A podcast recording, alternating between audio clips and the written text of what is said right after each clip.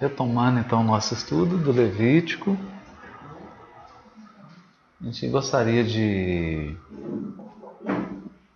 propor assim, começar sempre com a leitura de um poema do Chico e terminar com um poema, para a gente dar um tom mais amoroso né, ao nosso estudo. Então hoje a gente começa com um poema do Casimiro Cunha, está no livro Antologia Mediúnica de Natal. Ele se chama Carta de Natal. Meu amigo, não te esqueças, pelo Natal do Senhor, abre as portas da bondade ao chamamento do amor. Reparte os bens que puderes às luzes da devoção. Veste os nus consolos tristes na festa do coração. Mas não te esqueças de ti no banquete de Jesus. Segue-lhe o exemplo divino de paz, de verdade e de luz.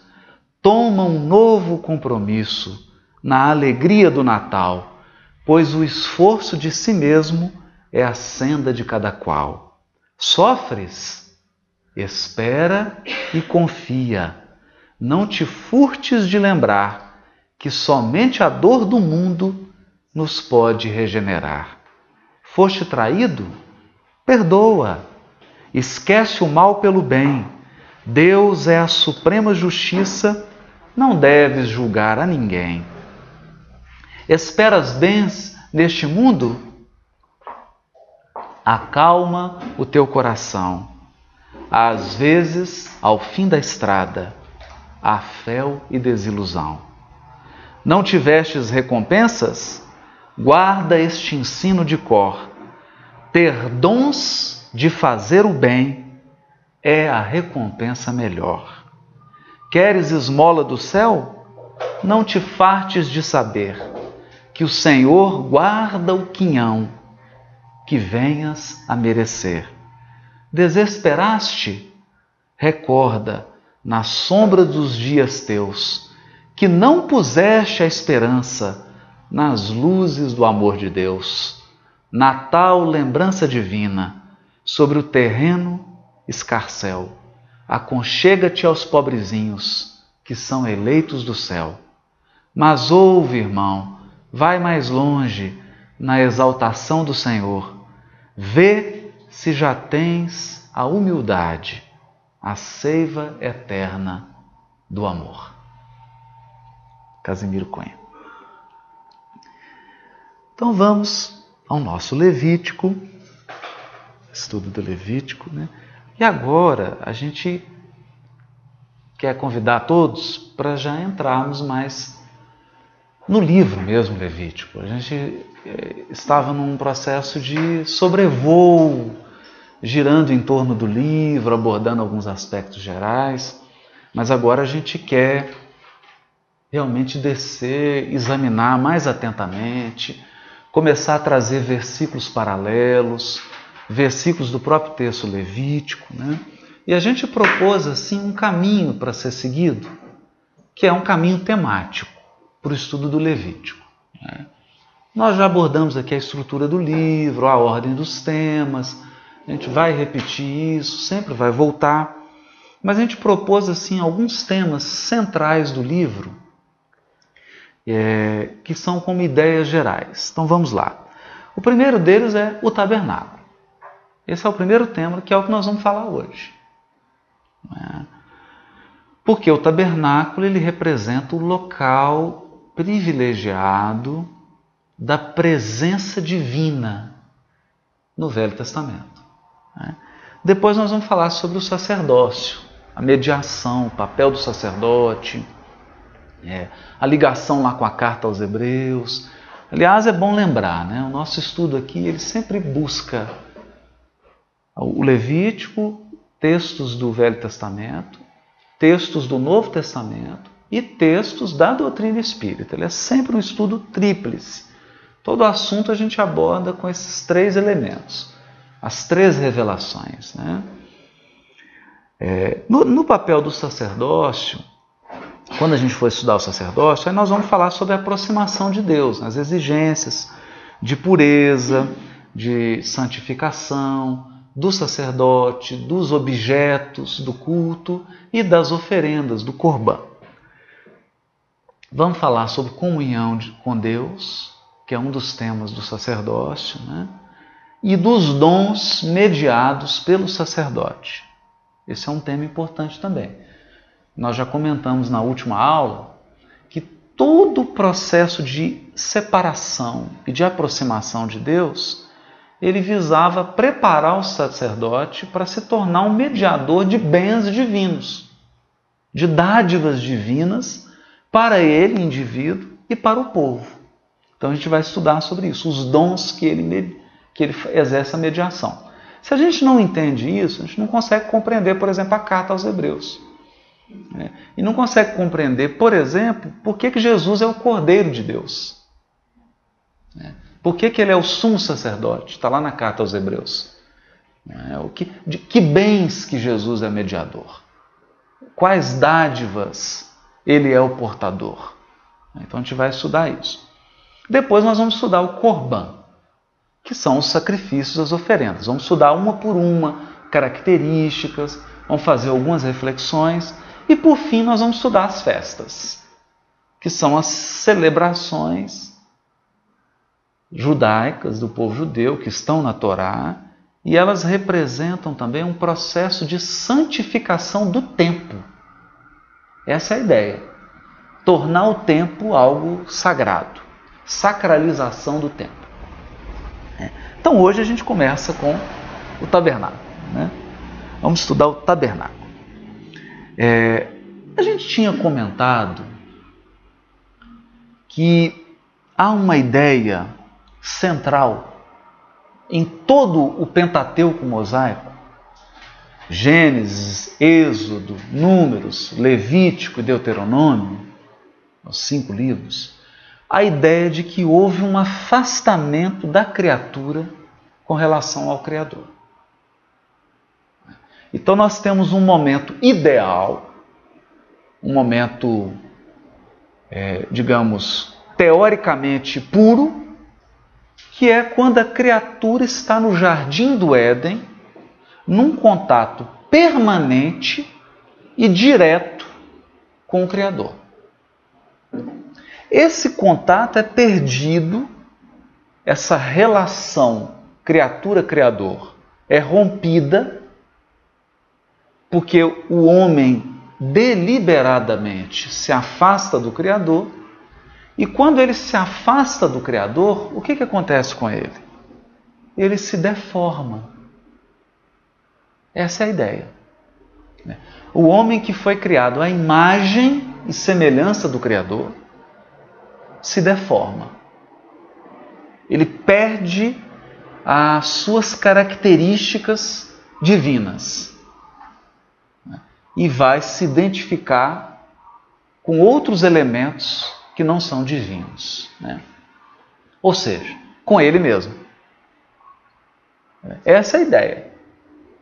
É? A ideia da queda de Adão e Eva é a ideia de que o homem tirou Deus do centro e colocou ele mesmo.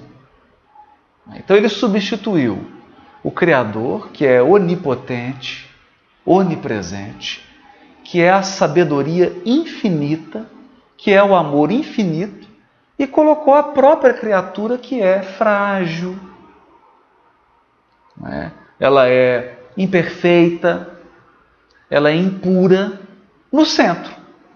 Então, quando você tem algo que é frágil, imperfeito e impuro no centro, ocorre o caos.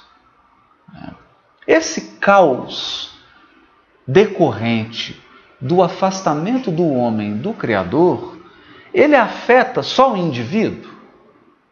Na concepção do Velho Testamento? Não.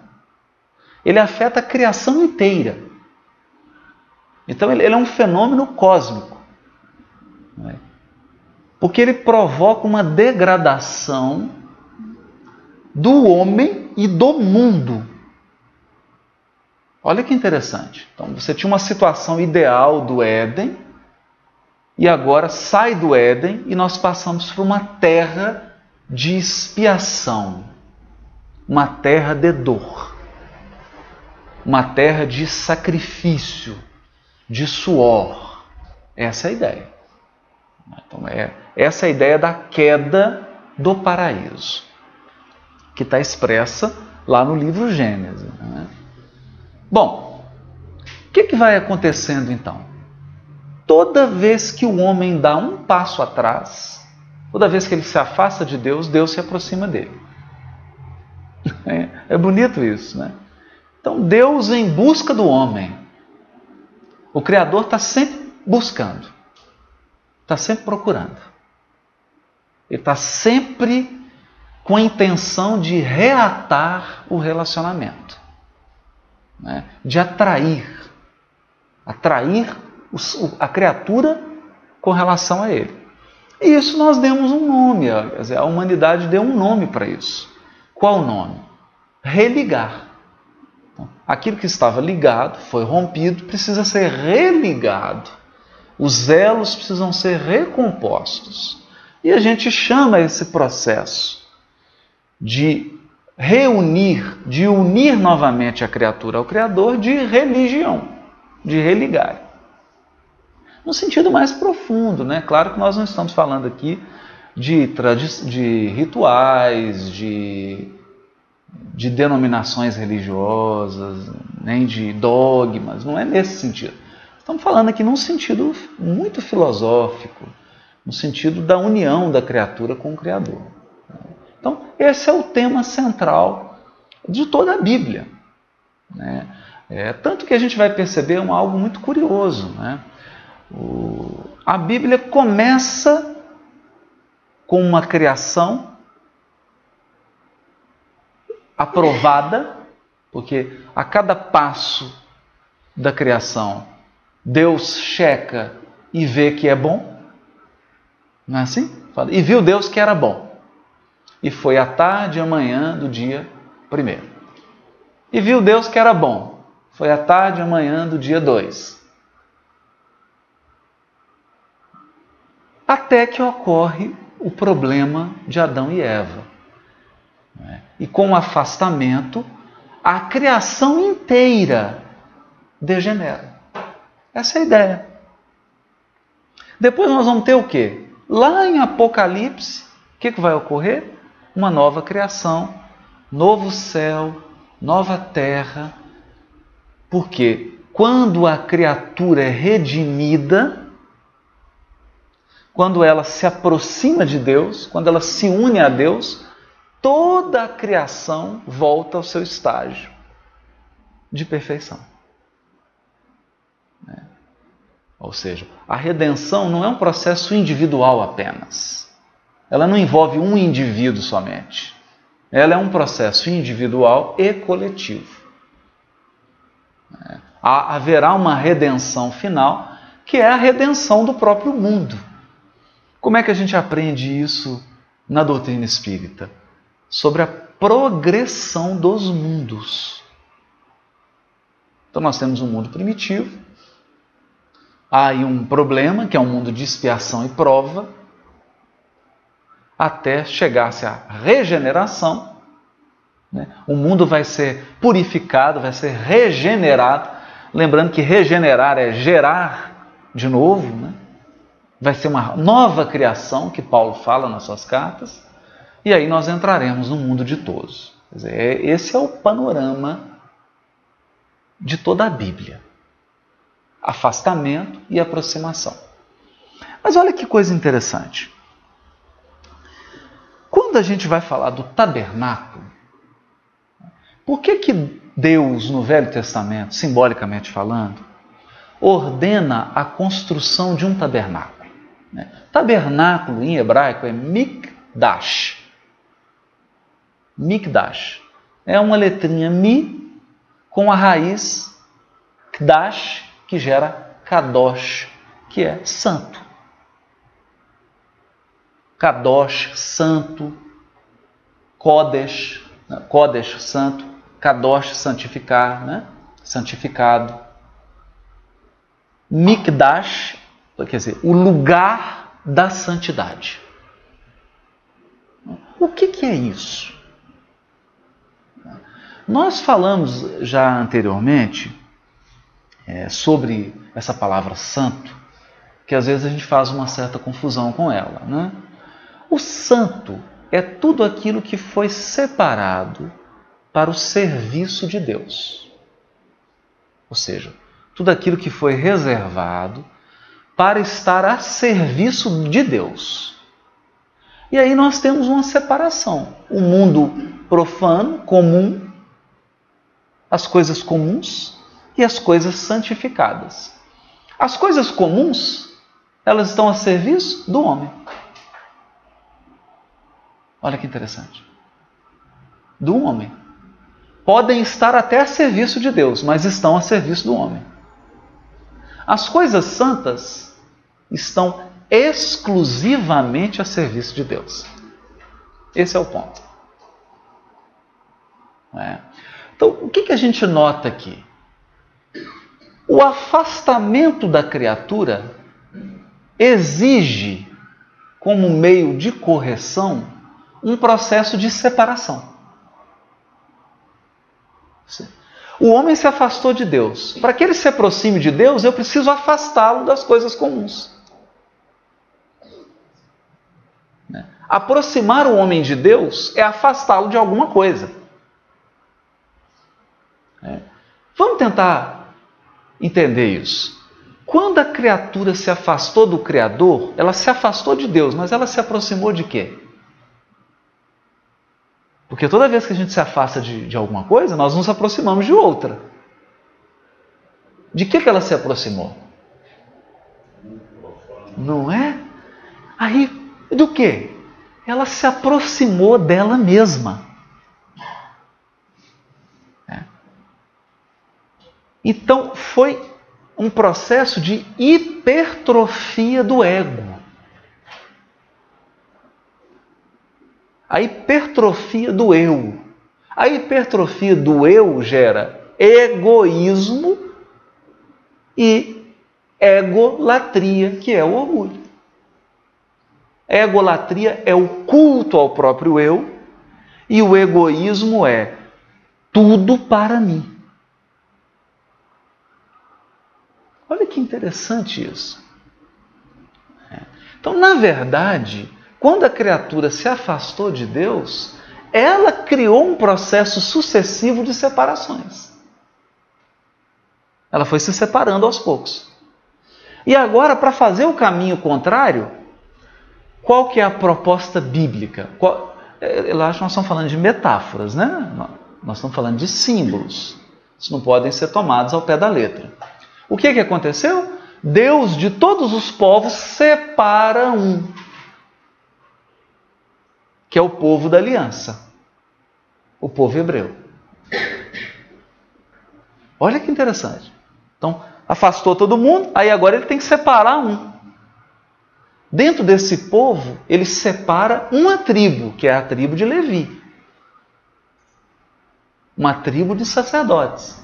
Quem nasceu na tribo de, de Levi? Moisés, Arão, seu irmão, são da tribo de Levi. Dentro da tribo de Levi, ele tem que separar uma família, a família sacerdotal. No caso, a família de Moisés e de Arão. Dentro dessa família, eu tenho que separar um sumo sacerdote. Então, na família, Arão foi sumo sacerdote. Então, eu separo sacerdotes e um sumo sacerdote. Depois eu começo a separar objetos, lugar, é um processo de afastamento do mundo. Olha que interessante, né? Vai afastando para se aproximar de Deus. Ou seja, um movimento contrário. É. E no auge desse processo de aproximação, nós temos o tabernáculo. Então vamos entender o Mikdash, quer dizer, o lugar sagrado né? o lugar reservado a Deus. É claro que isso é um símbolo, e é claro que ao estudar o tabernáculo aqui, nós não estamos numa posição ingênua, é? É, achando que nós vamos ter que construir um templo, reconstruir um tabernáculo. Nós não estamos mais nisso. Nós estamos aqui agora numa visão espiritual. Porque nós sabemos que não são mais necessários templos de pedra, construções humanas para nos relacionarmos com Deus.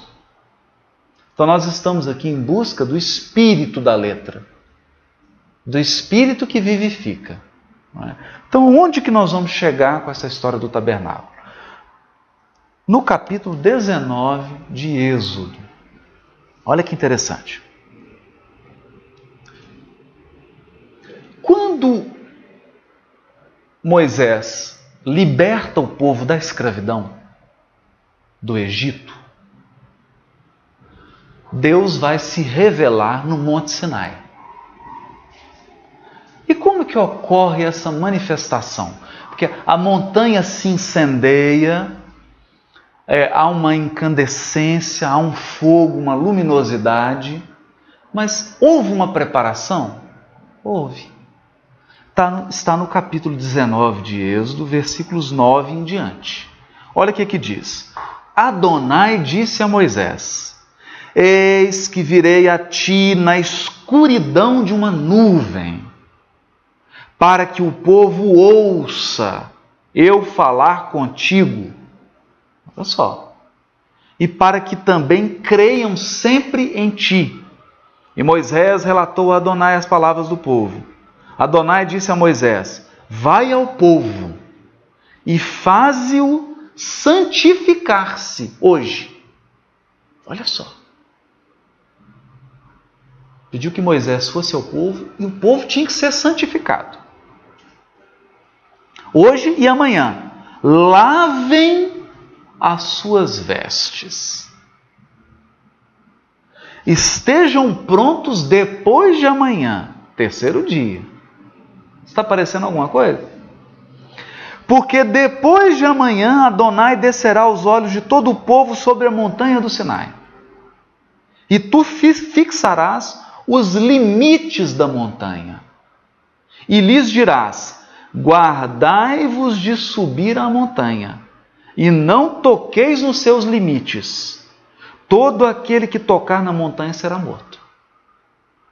Ou seja, foi estabelecido um limite, é mais ou menos assim. Imagine se Barack Obama viesse a Belo Horizonte.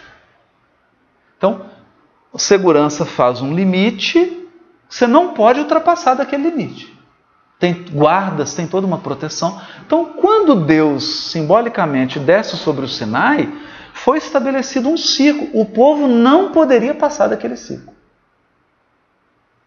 Mesmo santificando e lavando suas vestes. Por quê? E o texto vai dizer: Todo aquele que tocar na montanha será morto. Ninguém porá a mão sobre ela quando soar o chifre do carneiro, então subirão a montanha. Moisés desceu da montanha e foi, foi encontrar-se com o povo. Ele o fez santificar-se e lavaram as suas vestes. Depois disse, o, disse ao povo: Estrais preparados para depois de amanhã. E aí dá as recomendações. Ao amanhecer, desde cedo, houve trovões e relâmpagos e uma espessa nuvem sobre a montanha e um clamor muito forte de trombeta. E o povo que estava no acampamento pôs-se a tremer. Moisés fez o povo sair do acampamento ao encontro de Deus e puseram-se ao pé da montanha. Eles não subiram, ficaram embaixo da montanha. Toda a montanha do Sinai fumegava, ou seja, fumaça, né? fogo. Porque Adonai descera sobre ela no fogo no fogo. Por isso que fogo no Velho Testamento é símbolo de tudo que é espiritual. Daí as línguas de fogo em Pentecoste. Fogo é símbolo do Espírito. Né? Desceram sobre ela o fogo e sua fumaça subiu como a fumaça de uma fornalha. Fornalha? Olha o processo de purificação aqui. Porque fornalha é algo que purifica, né? Você coloca lá e aquilo refunde. Então a montanha se tornou uma fornalha. O som da trombeta ia aumentando pouco a pouco, Moisés falava e o povo lhe respondia no trovão. Adonai desceu sobre a montanha do Sinai, no cimo da montanha, chamou Moisés para o cimo da montanha, Moisés subiu, não o povo. Só subiu Moisés. Adonai disse a Moisés: Desce e adverte o povo que não ultrapasse os limites para ver Adonai, para que muitos deles não pereçam. Então, olha que interessante. Tinha templo aqui? Não. Tinha algum templo, tabernáculo? Não. Aqui, na linguagem simbólica do Velho Testamento, Deus estava se manifestando, ele incendiou a montanha. Mas podia se aproximar? Não podia. Por quê? Eis a questão. Por que, que o povo não pode se aproximar de Deus? O que, que ocorreu? O que está implícito aqui? Vamos guardar essa pergunta. É? E aí, mais para frente, o livro segue, Levítico segue. Quando chega no capítulo 25 de Êxodo, Deus dá instruções a Moisés para a construção do tabernáculo, do Mikdash, do lugar sagrado, onde ele faria morada. Olha que interessante. Então agora nós teríamos um tabernáculo onde ele, Deus não, a nuvem, porque não é ele todo, né? É uma emanação de Deus é a nuvem, não é ele todo, porque o absoluto não pode ser.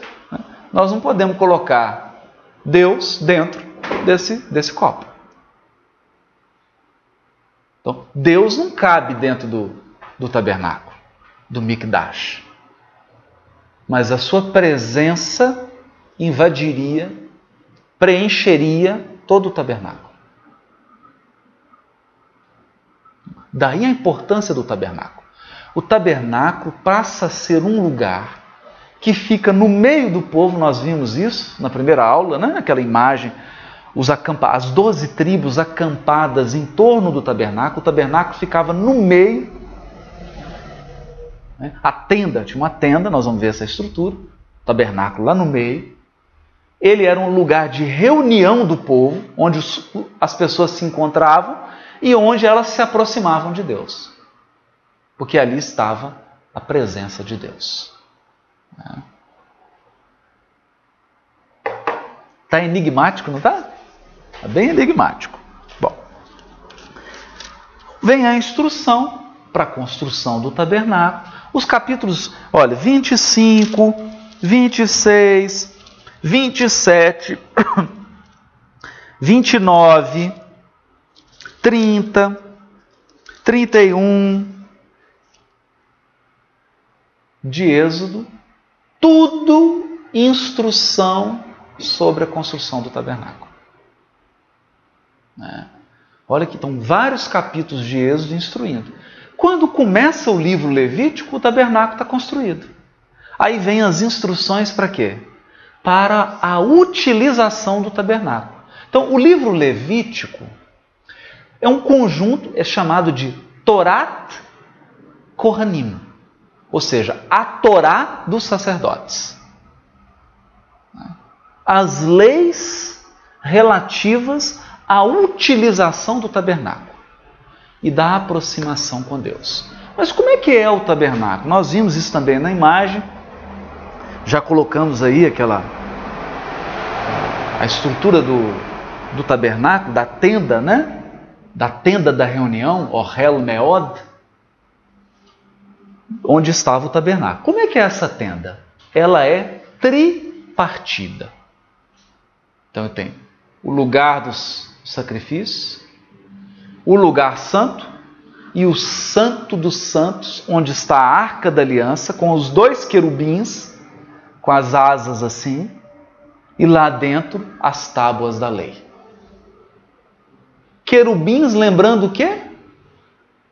Quando Adão sai do jardim do Éden com Eva, quem que fica guardando a entrada do jardim? Um querubim com uma espada flamejante. Olha que interessante. Um querubim com a espada de fogo. Guardando a entrada. Não entra mais qualquer um agora. É preciso passar por um processo de purificação para voltar para o Éden. E sobre as tábuas da lei você tem dois querubins. E é sobre a arca da aliança que está a nuvem da glória, a nuvem da presença de Deus. Bom, deve estar todo mundo confuso. Meu Deus, que tanto de símbolo. O que, que quer dizer isso? Três. Três etapas para se chegar no Santo dos Santos, que é a terceira. E todo um conjunto de rituais com base nessa estrutura do tabernáculo. Vamos tentar clarear um pouquinho isso? Vamos. Vamos lá.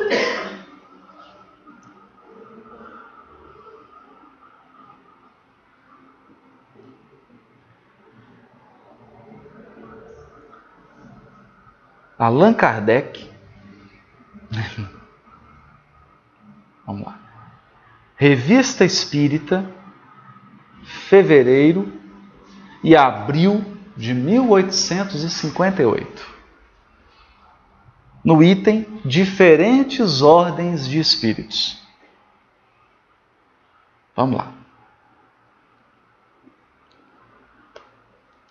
Kardec diz assim: um ponto capital na doutrina espírita é o das diferenças que existem entre os espíritos, sob o duplo ponto de vista, intelectual e moral.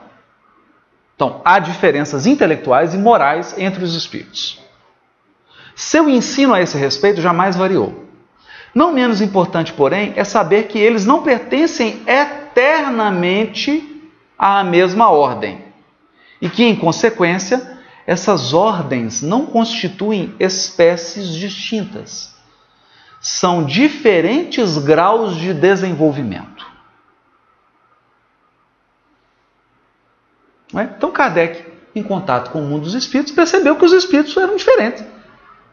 Você tinha espíritos moralmente mais elevados e moralmente menos elevados. Intelectualmente mais elevados e intelectualmente menos elevados. E ele descobriu que essa divisão não é eterna, não. Os espíritos progridem. Então vamos. Os espíritos seguem a marcha progressiva da natureza. Hã? A natureza tem uma marcha progressiva e os espíritos também têm uma marcha progressiva? Sim. Tanto que no livro dos Espíritos, Kardec fala da progressão dos mundos Olha, se os mundos progridem, então a natureza também está no processo de aperfeiçoamento. E se os espíritos seguem a marcha progressiva da natureza, significa que a natureza está sempre adequada ao nível dos espíritos que nela habitam. O que, que isso significa? É o conceito do Velho Testamento de que a separação da criatura do Criador afetou também a natureza. A redenção da criatura humana é também regeneração do mundo. É um processo único. Não é bonito isso?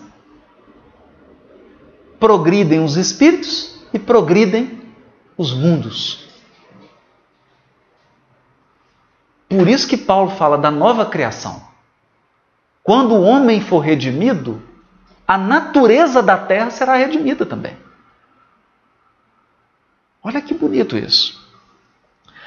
Os espíritos das ordens inferiores são ainda imperfeitos. Depois de depurados, atingem as ordens superiores. depurados? O que é depurar? Não é extrair as impurezas? Depurar não é purificar? E todo Levítico não fala do processo de purificação? Então aqui está a chave para a gente começar a abrir o Levítico. A progressão dos espíritos é um processo de depuração, purificação. Purificação. Atingem as ordens superiores, avançam na hierarquia à medida que adquirem qualidades, experiência e conhecimentos que lhes faltam. Olha só. No berço, a criança não se assemelha ao que será na idade madura. Entretanto, é sempre o mesmo ser. A classificação dos espíritos baseia-se no grau de adiantamento deles, nas qualidades que já adquiriram e nas imperfeições de que terão ainda de despojar-se. Olha que bonito. Os espíritos, em geral, admitem quantas categorias principais? Ou três grandes divisões? Três. Três. Os espíritos, em geral, admitem três categorias principais, ou três grandes divisões. Na última, a que fica na parte inferior da escala, estão os espíritos imperfeitos que devem ainda percorrer todas ou quase todas as etapas. Caracterizam-se pela predominância da matéria sobre o espírito e pela propensão ao mal. Olha, os da segunda ordem se caracterizam pela predominância do espírito sobre a matéria e pelo desejo do bem. São os espíritos bons. A primeira ordem, finalmente, compreende os espíritos puros, os que atingiram o grau supremo da perfeição. Faremos, todavia, notar que os espíritos não ficam pertencendo exclusivamente a tal ou tal classe, sendo sempre gradual o progresso deles e muitas vezes mais acentuado num sentido que em outro, pode acontecer que muitos reúnam em si os caracteres de várias categorias. O que, o que seus atos e linguagem tornam possível apreciar. Que às vezes você evolui muito em moral, mas não, é, não evolui em intelecto. Evolui muito em intelecto, mas não evolui em moral. Então você acaba sendo uma mistura, né? A gente tinha uma brincadeira na faculdade, os amigos falaram assim: qual período que você está? Aí o sujeito falava assim: Eu estou no quinto período fatorial. É porque quem lembra de matemática, assim, ele está no quinto período, mas ele deve matéria do quarto, do terceiro, do segundo e do primeiro período. Então, na verdade, ele está no quinto período, mas deve matéria de todos os períodos anteriores, né? Está em todos os períodos, né? Quinto fatorial. É engraçado isso, porque a evolução dos espíritos também, né? O espírito está numa escala lá, mas é a escala fatorial, porque ele tem características de todas para baixo. Né? Tá, tá compromisso. Três ordens: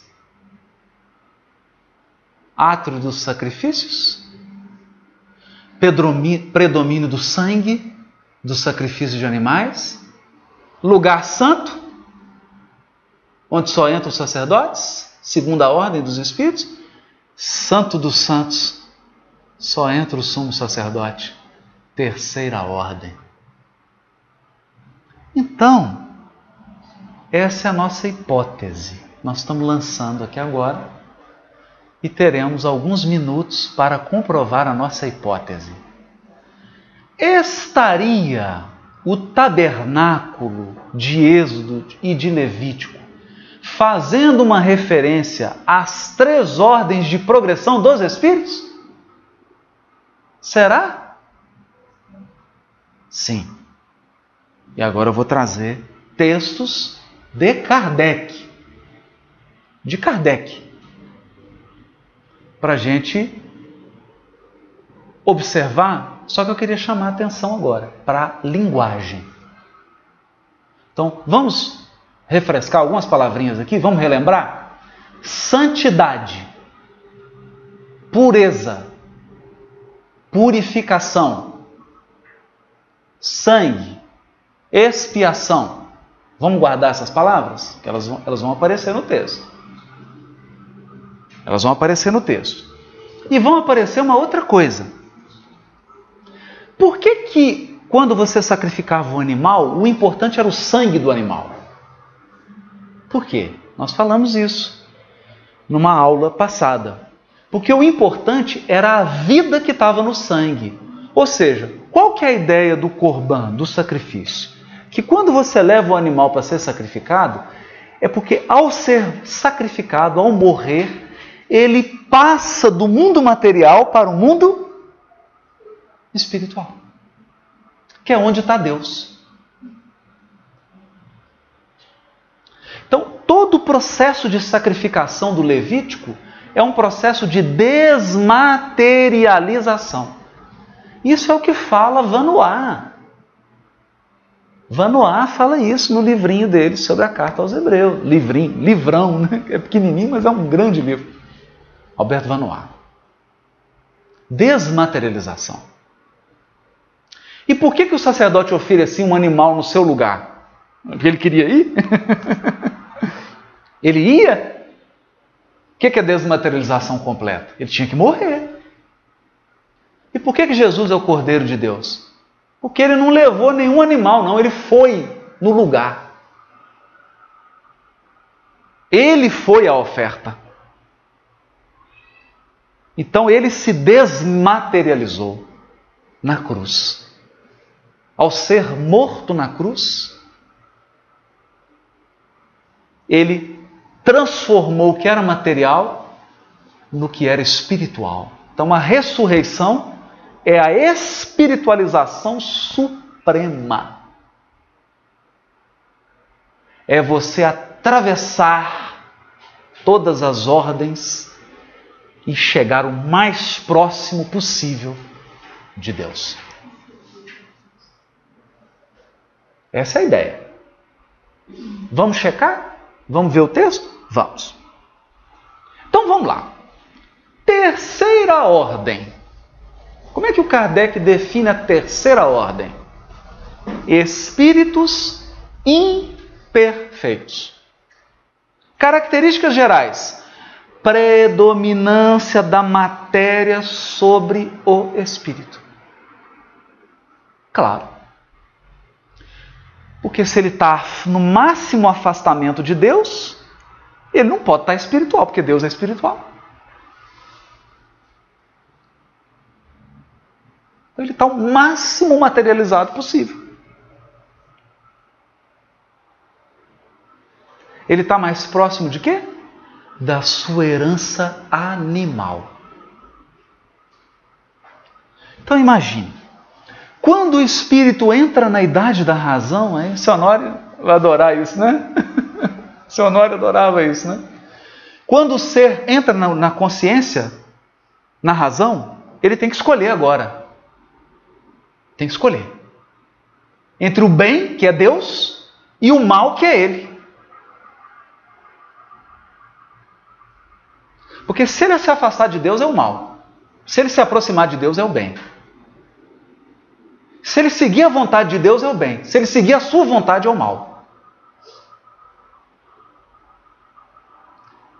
Se ele aceitar Deus como, como regente, ele é humilde, Deus é o centro, está tudo certo.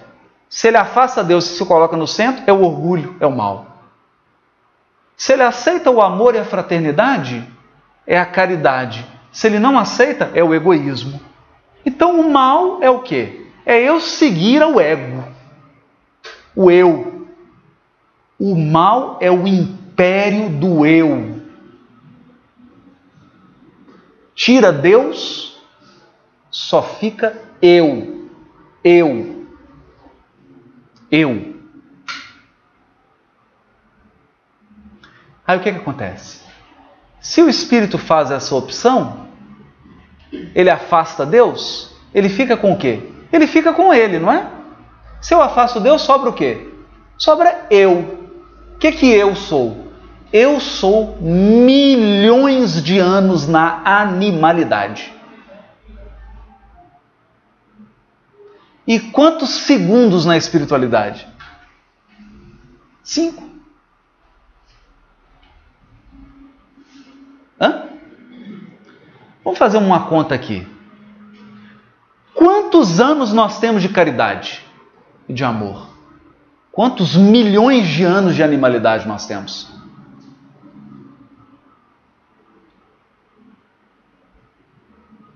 Então a jornada de espiritualização não é uma jornada de afastamento da animalidade? Não é? Animalidade não é a ausência da razão? Porque quando o ser está estagiando na animalidade, ele não tem razão. Ele não tem o livre-arbítrio. Não é isso? Se ele não tem, ele está num lugar estreito. O que é estreito? Mitzrayim, Egito. Então a escravidão no Egito é o período que o espírito estagia na animalidade. E o êxodo, a saída da animalidade e a máxima espiritualização se chama redenção, libertação. É o Cristo que vive em mim. Já não sou eu. Já não sou milhões de anos na animalidade. São os padrões superiores agora que vigem em mim. Então nós lembramos lá do livro No Mundo Maior. A mente é dividida em quantas? Em quantas? Em quantas? Hã? Cinco? Três, né? O tabernáculo é quanto? Três, né? Engraçado, né? Mas deve ser coincidência, né? No porão da individualidade está o quê? Todas as experiências remanescentes. E no superconsciente?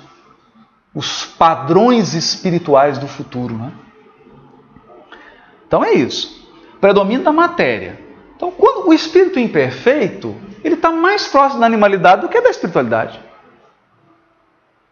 Então ele está distante, ele está afastado da presença divina propensão para o mal. Por que propensão para o mal? Porque ele está mais propenso a seguir ele do que a seguir Deus.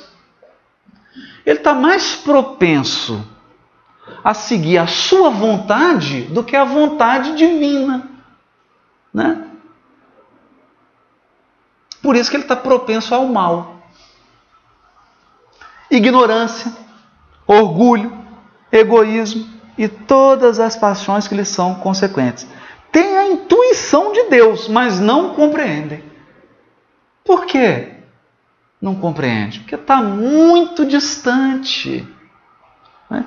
Aí vai para o segundo nível, segunda ordem: espíritos bons. Características gerais: predominância do espírito sobre a matéria. Claro, já está mais espiritualizado. Já está mais distante da animalidade. Desejo do bem. Por que desejo do bem? Porque, como ele está se afastando do ego, ele deixa de ser egoísta e passa a ser caridoso, fraterno. Ele se afasta da egolatria, do orgulho, então ele passa a ser humilde. Aí surge o desejo do bem. Suas qualidades e poderes para o bem estão em relação com o grau de adiantamento que hajam alcançado. Uns têm ciência, outros a sabedoria e a bondade. Então, é um processo demorado, né? São duas asas do amor e da sabedoria. Os mais adiantados aliam o saber às qualidades morais. Não estando ainda completamente desmaterializados, conservam mais ou menos, conforme a categoria que ocupem, os traços da existência corporal. Traços da animalidade. Necessidade do sacrifício do animal. Necessidade da reencarnação, de levar o corpo para ser imolado. Não é? Aí ele vem. Compreendem Deus e o infinito, e já gozam da felicidade dos bons. São felizes pelo bem que fazem e pelo mal que impedem. O amor que os une lhes é fonte de inefável ventura, que não tem a perturbá-los nem a inveja, nem os remorsos, nenhuma das paixões más, paixões, paixões más, que constituem o tormento dos espíritos imperfeitos. Todos, entretanto, ainda têm de passar por provas até que atinjam a perfeição absoluta. Ainda tem sacrifício. Ainda tem que purificar. E, primeira ordem, espíritos puros. Santo dos Santos. O que, que tem no Santo dos Santos? A Arca da Aliança, os querubins e a nuvem da presença divina, não é? Vamos ver os espíritos puros? E, Hã? e as tábuas da lei. Nenhuma influência da matéria. O que, que é? Espiritualização completa. Superioridade intelectual e moral absoluta com relação aos espíritos das outras ordens.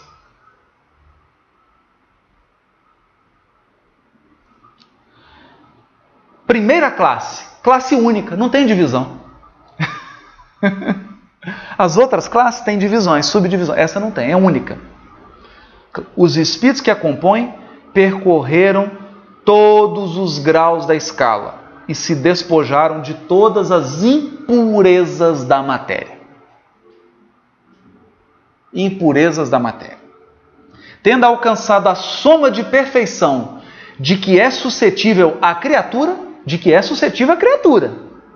Então é uma perfeição de criatura, não é perfeição do Criador. Olha que importante isso tendo alcançado a soma de perfeição de que é suscetível à criatura, não tem mais que sofrer provas nem expiações. Não estando mais sujeitos à reencarnação em corpos perecíveis, realizam a vida eterna no seio de Deus. O que, que aconteceu? Aproximação absoluta de Deus. União divina. Vamos guardar essa palavra que aparece toda nos romances de Emmanuel aparece toda hora. União divina. Todos nós temos dentro de nós uma sede de união divina, saudade de Deus, vontade de voltar para o seio dele. Vontade de voltar para a casa paterna. União divina. Essa felicidade, porém, não é a da ociosidade monótona, a transcorrer em perpétua contemplação. Eles são os mensageiros e os ministros de Deus que, que são? Mediadores de Deus. São os ministros, mediadores, cujas ordens executam para a manutenção da harmonia universal. Comandam a todos os espíritos que lhes são inferiores. Auxiliam-nos na obra de seu aperfeiçoamento e lhes designam as suas missões assistir os homens nas suas aflições, concitá-los ao bem ou à expiação das faltas que os conservam distanciados da suprema felicidade, constitui para eles ocupação gratíssima. A alegria deles é ajudar a gente. Olha, são designados às vezes pelos nomes de anjos, arcanjos, ou serafins. Bonito, né? Vamos lá. Então nós falamos tanta coisa aqui, né? Saída lá do, da animalidade, êxodo, aproximação de Deus. O povo não podia chegar no Monte Sinai porque não estava puro, não podia passar do limite. Né? E o que, que o povo fez no deserto? Começa com P. Pere... Peregrinação no deserto. Depois dessa ordem aqui, Kardec escreve um texto pequenininho chamado Espíritos Errantes ou Encarnados. Errantes ou encarnados. Olha o que Kardec diz. Quanto às suas qualidades íntimas, os, os, espíritos pertencem a diferentes ordens que percorrem sucessivamente à medida que se depuram. Purificação. Como estado, isso é qualidade. E o estado deles? Podem estar encarnados, isto é, unidos a um corpo num mundo qualquer, ou errantes. Errantes. Ou seja, despojados do corpo material e aguardando nova encarnação para se melhorarem.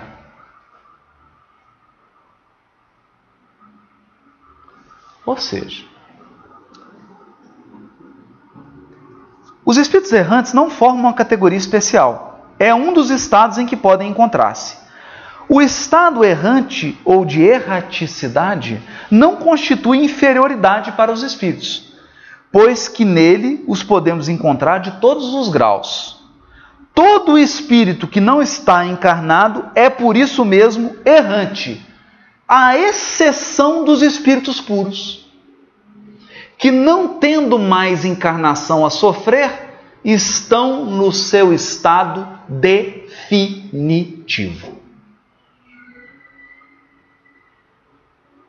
Espírito puro está no mundo espiritual definitivamente. O que, que a teologia chama disso? Qual que é o estado de imortalidade permanente? Estado de imortalidade permanente. Não precisar mais reencarnar. Ressurreição. Redenção.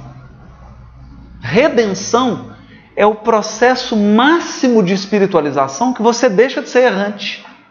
Você não precisa mais encarnar. Então você está num estado definitivo de espiritualidade.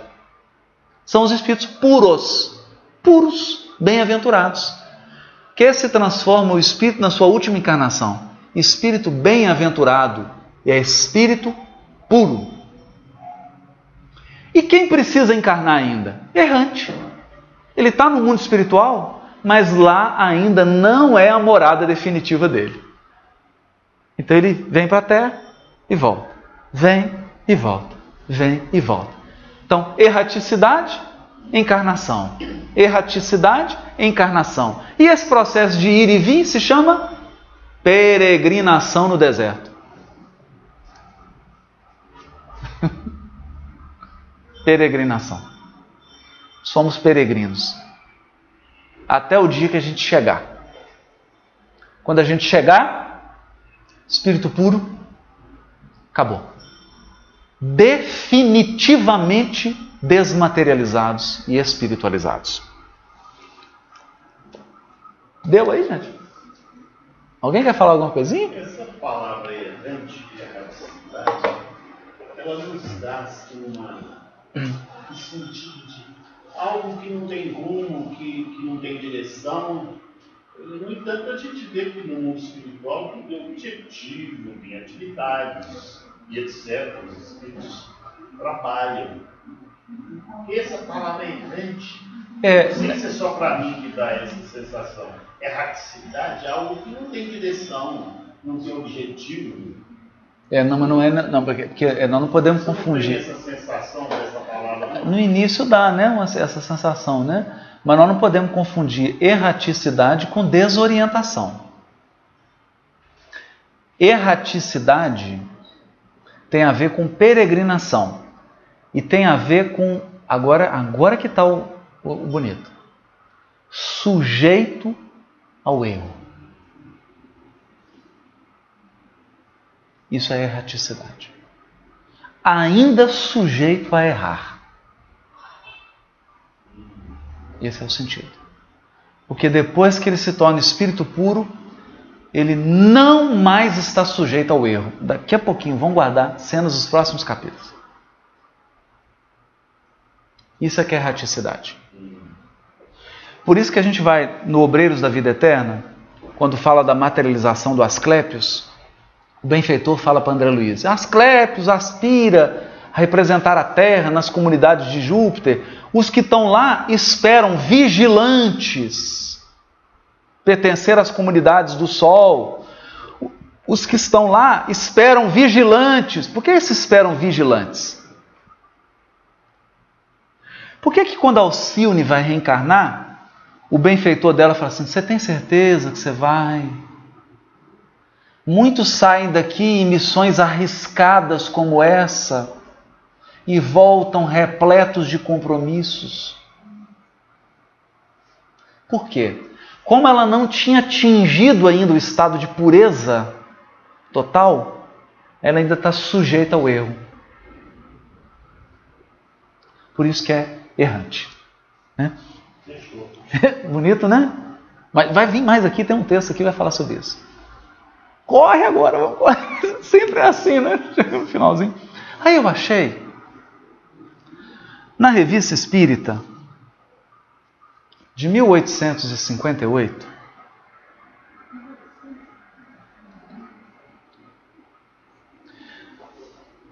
mês de abril, um item chamado O Espiritismo entre os Druidas.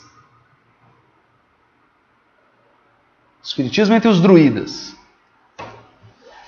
Kardec reproduz um texto de um especialista que fala sobre as tríades dos druidas. Eu vou ler aqui as tríades. Tríade 12. Que, tríade assim, é tudo em três. Eles vão dando tudo em três. Três. Três ordens de espírito, três, né? Vamos lá? Kardec reproduz essas tríades, depois ele coloca uma tabela, a escala espírita e a escala druídica. Coloca uma comparando com a outra, para mostrar que o espiritismo estava na doutrina dos druidas. Porque o espiritismo não é uma propriedade de nós espíritas, não. O espiritismo não é propriedade dos espíritas, não. O Espiritismo é lei da natureza. Porque Espiritismo significa leis do mundo espiritual. São leis naturais. Não pertencem a ninguém. Pertencem a Deus, né? Então vamos lá. Tríade número 12. Há três círculos de existência: o círculo da região vazia, Segã, onde, exceto Deus, não há nada vivo, nem morto, e nenhum ser que Deus não possa atravessar. Difícil, né? Ou seja, o que, ele está dizendo aqui? O que os cabalistas judeus chamam de Ein Sof. É o lugar onde só tem Deus, mais nada. Inacessível a qualquer criatura. É o absoluto. Por isso que Deus cria do nada. Depois nós temos o que? O círculo da migração. Migração, abred, onde todo ser animado procede da morte e o homem o atravessou. E o último círculo, o círculo Ginfid, da felicidade, onde todo ser animado procede da vida e o homem o atravessará no céu. Então, no círculo abred da migração, prevalece a morte. Por quê? Reencarnar é morrer, ter que morrer. Toda vez que você reencarna, você tem que morrer. E no ciclo do Ginf, que é o da felicidade, que é dos espíritos puros, não tem mais encarnação, então não tem mais morte. É só vida. Por isso que Paulo fala do primeiro Adão, alma vivente, porque a alma vivente ela vive e morre. E o segundo Adão, que é o Cristo, que é espírito vivificante. não morre mais. Bonito, né? 13. Três estados sucessivos de seres animados: o estado de descida no abismo, Anuf, o estado de liberdade na humanidade e o estado de felicidade no céu. O que, que significa isso? Animalidade, humanidade, angelitude. 14. Três fases necessárias de toda a existência em relação à vida: o começo em Anuf, a transmigração em Abred e a plenitude em Ginfield. E sem essas três coisas, nada pode existir exceto Deus. Fantástico, né? Aí é um comentário que Kardec reproduz. Em resumo, sobre esse ponto capital da teologia cristã, assim como Deus, em seu poder criador, tira as almas do nada, as tríades não se pronunciam de maneira precisa. Depois de terem revelado Deus em sua esfera eterna e inacessível, elas mostram simplesmente as almas originando-se nas camadas mais profundas do universo, no abismo, Anuf. Daí passam para o círculo das migrações, Abret, onde seu destino é determinado através de uma série de existências, conforme o bom ou mau uso que hajam feito de sua liberdade. E por fim, elevam-se ao círculo supremo, Ginfield, onde as migrações cessam, onde não mais se morre e onde a vida transcorre em completa felicidade, em tudo conservando sua atividade perpétua e a plena consciência da sua individualidade. Seria preciso, ou seja, o druidismo não caiu no erro das teologias orientais, que levam o homem a ser finalmente absorvido no seio imutável da divindade. Porquanto, ao contrário, distingue um círculo especial, o círculo do vazio ou do infinito, Segan, que forma o privilégio incomunicável do Ser Supremo e do qual nenhum ser seja qual for o seu grau de santidade, jamais poderá penetrar. Ou seja, o ciclo absoluto de Deus, nenhuma criatura penetra.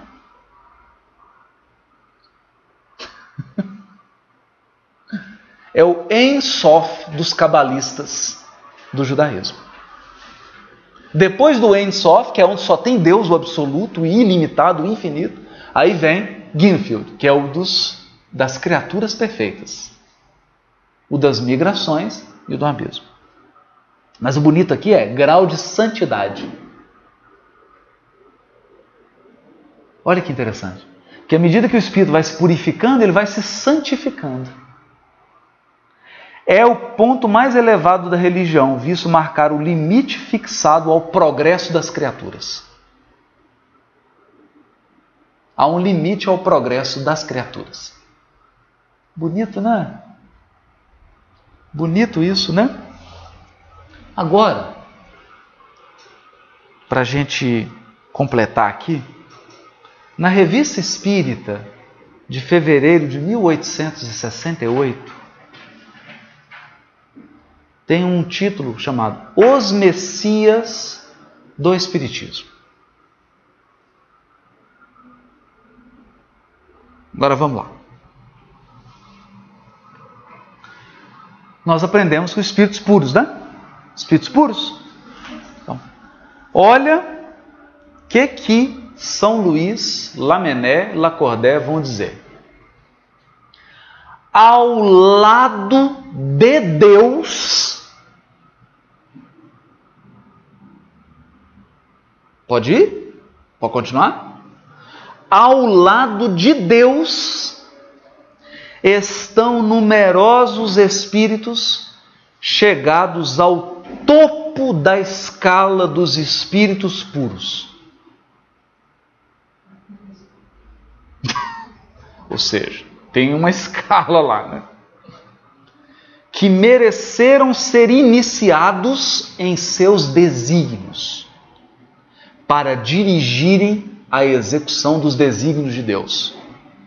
Deus escolheu dentre eles seus enviados superiores, encarregados de missões especiais.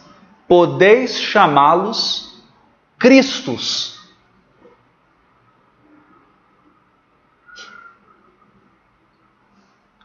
Mais? Mais um pouquinho?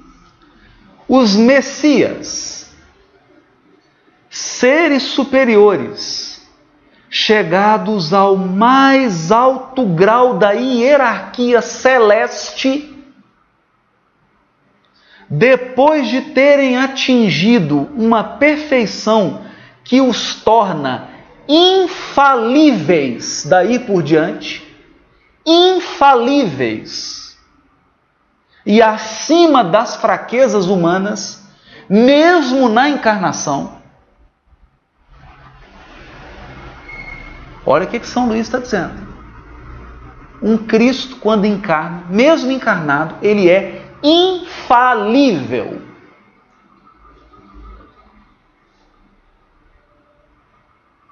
Infalível. Está acima das fraquezas humanas, mesmo quando ele está encarnado. admitidos nos conselhos do Altíssimo, recebem diretamente Sua palavra. Diretamente Sua palavra. Eles falam com Deus diretamente. Palavra que são encarregados de transmitir e fazer cumprir. Verdadeiros representantes da divindade, da qual tem o pensamento, é entre eles que Deus escolhe seus enviados especiais, ou seus messias, para as grandes missões gerais, cujos detalhes de execução são confiados a outros espíritos encarnados ou desencarnados, agindo sob suas ordens ou sob sua inspiração.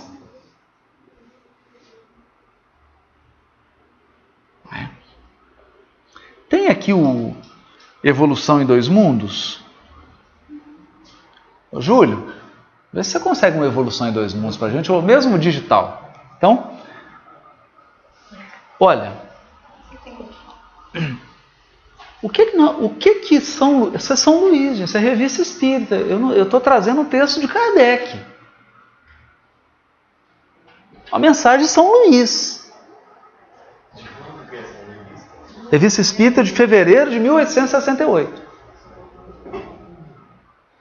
É? Um Cristo. Hã? Ele não tem, eu não baixei ele. Eu vou, mas eu, eu é... o iníciozinho do Evolução em Dois Mundos, se a Sheila achar, quando ela está procurando, o que, que ele está dizendo então, gente? Quando Paulo fala do Cristo de Jesus, o sumo sacerdote, aquele que entrou no Santo dos Santos, aboliu todos os sacrifícios e se transformou no intermediário entre Deus e os homens. É isso que ele está falando. Jesus criou uma ponte entre a criatura humana e Deus. Porque ele, ele encarnou. Ele encarnou. Então ele experimentou o que é ser ser humano: dor, fome, sede, tudo. Foi crucificado. Experimentou todas as dores. Todas as dores humanas.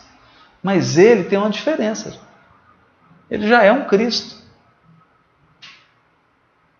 Ele já se comunica diretamente com Deus. Diretamente.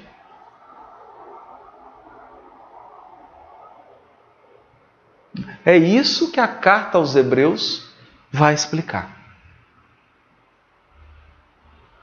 Esse processo. E por isso que o sacrifício de Jesus na cruz aboliu os sacrifícios anteriores. Aboliu não. Cumpriu. Cumpriu. Não há mais necessidade do sacrifício de animais. Querendo dizer que se nós nos aproximarmos do Cristo, se nós nos unirmos a Jesus, isso significa purificação total da alma. Purificação total da alma, você não necessita mais encarnar. Você sai do ciclo das migrações reencarnatórias. Achou não, achei. É, é, é, é o início, primeiro capítulo. Qual a criação em plano maior? Só me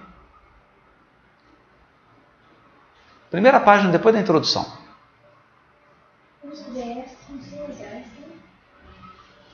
Ah, então, olha aqui do que, que nós estamos falando, né? De, de um processo que. Achou? Hum?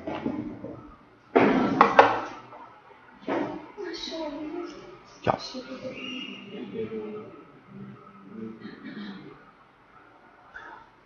Olha só. André Luiz, primeira parte do livro Evolução em Dois Mundos, vai dizer assim: ó, plasma divino. O fluido cósmico é o plasma divino. Austo do Criador. O que é austo, gente? Austo é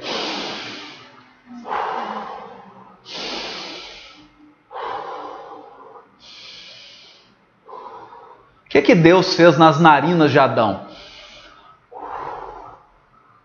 Soprou.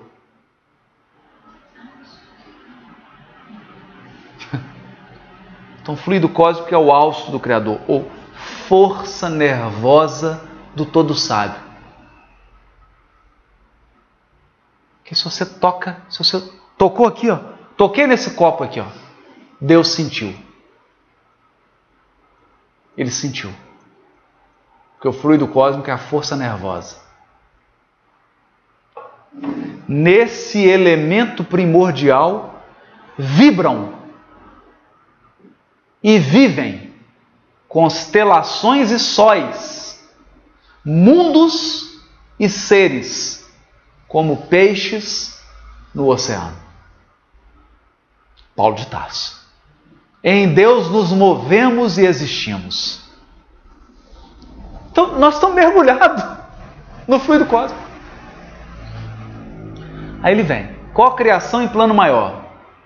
Nessa substância original, há o influxo do próprio Senhor Supremo, operam as inteligências divinas a ele agregadas, em processo de comunhão indescritível. O processo de comunhão de um Cristo com Deus, um, um, encarnado não pode descrever. Nós não temos como descrever. Nós não sabemos o que é. Não adianta tentar. É indescritível a comunhão, indescritível. os grandes devas da teologia hindu ou os arcanjos da interpretação de variados tempos religiosos. Extraindo desse hálito espiritual do fluido cósmico os celeiros da energia com que constrói os sistemas da imensidade em serviço de cocriação em plano maior, de conformidade com os desígnios do Todo Misericordioso que faz deles agentes orientadores da criação excelsa. Essas inteligências gloriosas tomam o plasma divino e convertem-no em habitações cósmicas de múltiplas expressões, radiantes ou obscuras, gaseificadas ou sólidas obedecendo a leis pré-determinadas, quais moradias que perduram por milênios e milênios, mas se desgastam e se transformam, por fim, de vez que o espírito criado pode formar ou co-criar, mas só Deus é o Criador de toda a eternidade. Nenhum co-criador pode criar um, algo que dura para sempre, só Deus. Então eles formam obras que duram, mas se desgastam e se transformam. Co-criação em plano maior. Né? Bom, então, para a gente encerrar, seria importante dizer sobre o tabernáculo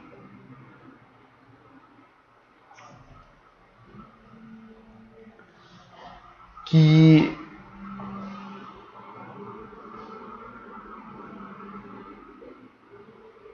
nós, no estado primitivo, sacrificávamos seres humanos. Crianças, mulheres, pessoas eram assassinadas nos altares. A humanidade progrediu, passou a sacrificar animais. Pois ela parou de sacrificar animais. E começou o quê? O processo natural da evolução, que é um processo de desmaterialização. Hoje, nós não temos mais necessidade de sacrificar pessoas, não temos mais necessidade de sacrificar animais. Nós estamos num processo de sacrificação, de sacrifício interior. Por quê? Porque o tabernáculo agora não é de pedra. O tabernáculo é de quê? Cada espírito detém consigo o seu íntimo santuário, erguido ao amor.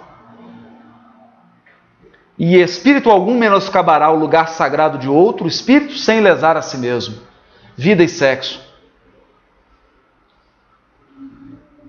Ou então, Consolador pergunta 311. Para Deus, o mundo não mais deveria persistir no velho costume de sacrificar nos altares materiais em seu nome, razão por que enviou aos homens a palavra do Cristo, a fim de que a humanidade aprendesse a sacrificar no altar do coração, na ascensão divina dos sentimentos para o seu amor.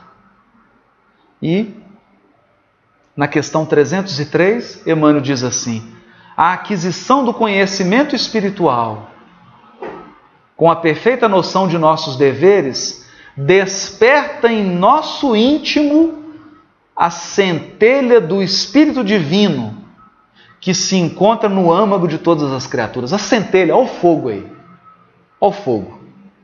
Nesse instante, descerra-se a visão, a nossa visão profunda o santuário da luz de Deus dentro de nós mesmos. Santuário, o mikdash, o tabernáculo da luz de Deus dentro de nós mesmos, consolidando e orientando as nossas mais legítimas noções de responsabilidade na vida.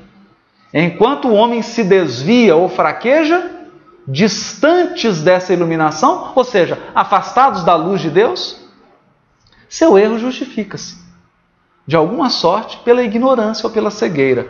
Todavia, a falta cometida com a plena consciência do dever, depois da bênção do conhecimento interior guardada no coração e no raciocínio, essa significa o pecado contra o Espírito Santo. O Espírito Santo, o Ruach que está dentro de nós o Espírito de Deus dentro de nós. Porque a alma humana estará então contra si mesma, repudiando as suas divinas possibilidades. É lógico, portanto, que esses erros são os mais graves da vida, porque consistem no desprezo dos homens pela expressão de Deus que habita neles expressão de Deus. Nós temos uma emanação de Deus, não Deus inteiro, porque Deus é absoluto, mas uma expressão de Deus dentro de cada criatura. É o tabernáculo. Por isso que a viagem ascensional da animalidade à espiritualidade suprema no grau de pureza do espírito é também uma viagem interior. Que nós estamos nos dirigindo em rumo ao santuário da luz divina que está dentro de nós. E para encerrar, eu queria ler um poema da Maria Dolores, que está no Antologia da Espiritualidade, chamado Agradeço, Senhor. Agradeço, Senhor, quando me dizes não às súplicas indébitas que faço através da oração. Muitas dasquelas dádivas que peço, estima, concessão, posse, prazer, em meu caso talvez fossem espinhos na senda que me deste a percorrer. De outras vezes imploro-te favores, entre lamentação, choro e barulho, mero capricho, simples algazarra, que me escapam do orgulho. Existem privilégios que desejo, reclamando-te o sim, que se me florescessem na existência, seriam desvantagens contra mim. Em muitas circunstâncias, rogo afeto, sem achar companhia em qualquer parte, quando me dás a solidão por guia que me inspira a buscar-te. Ensina-me que estou no lugar certo, que a ninguém me ligaste de improviso e que desfruto agora o melhor tempo de melhorar-me em tudo o que preciso. Não me escute as exigências loucas, faz-me perceber que alcançarei além do necessário se cumprir o meu dever. Agradeço, meu Deus, quando me dizes não com teu amor e sempre que te rogue o que não deva, não me atenda, Senhor. Ah, que lindo, né? Quem vai fazer a prece?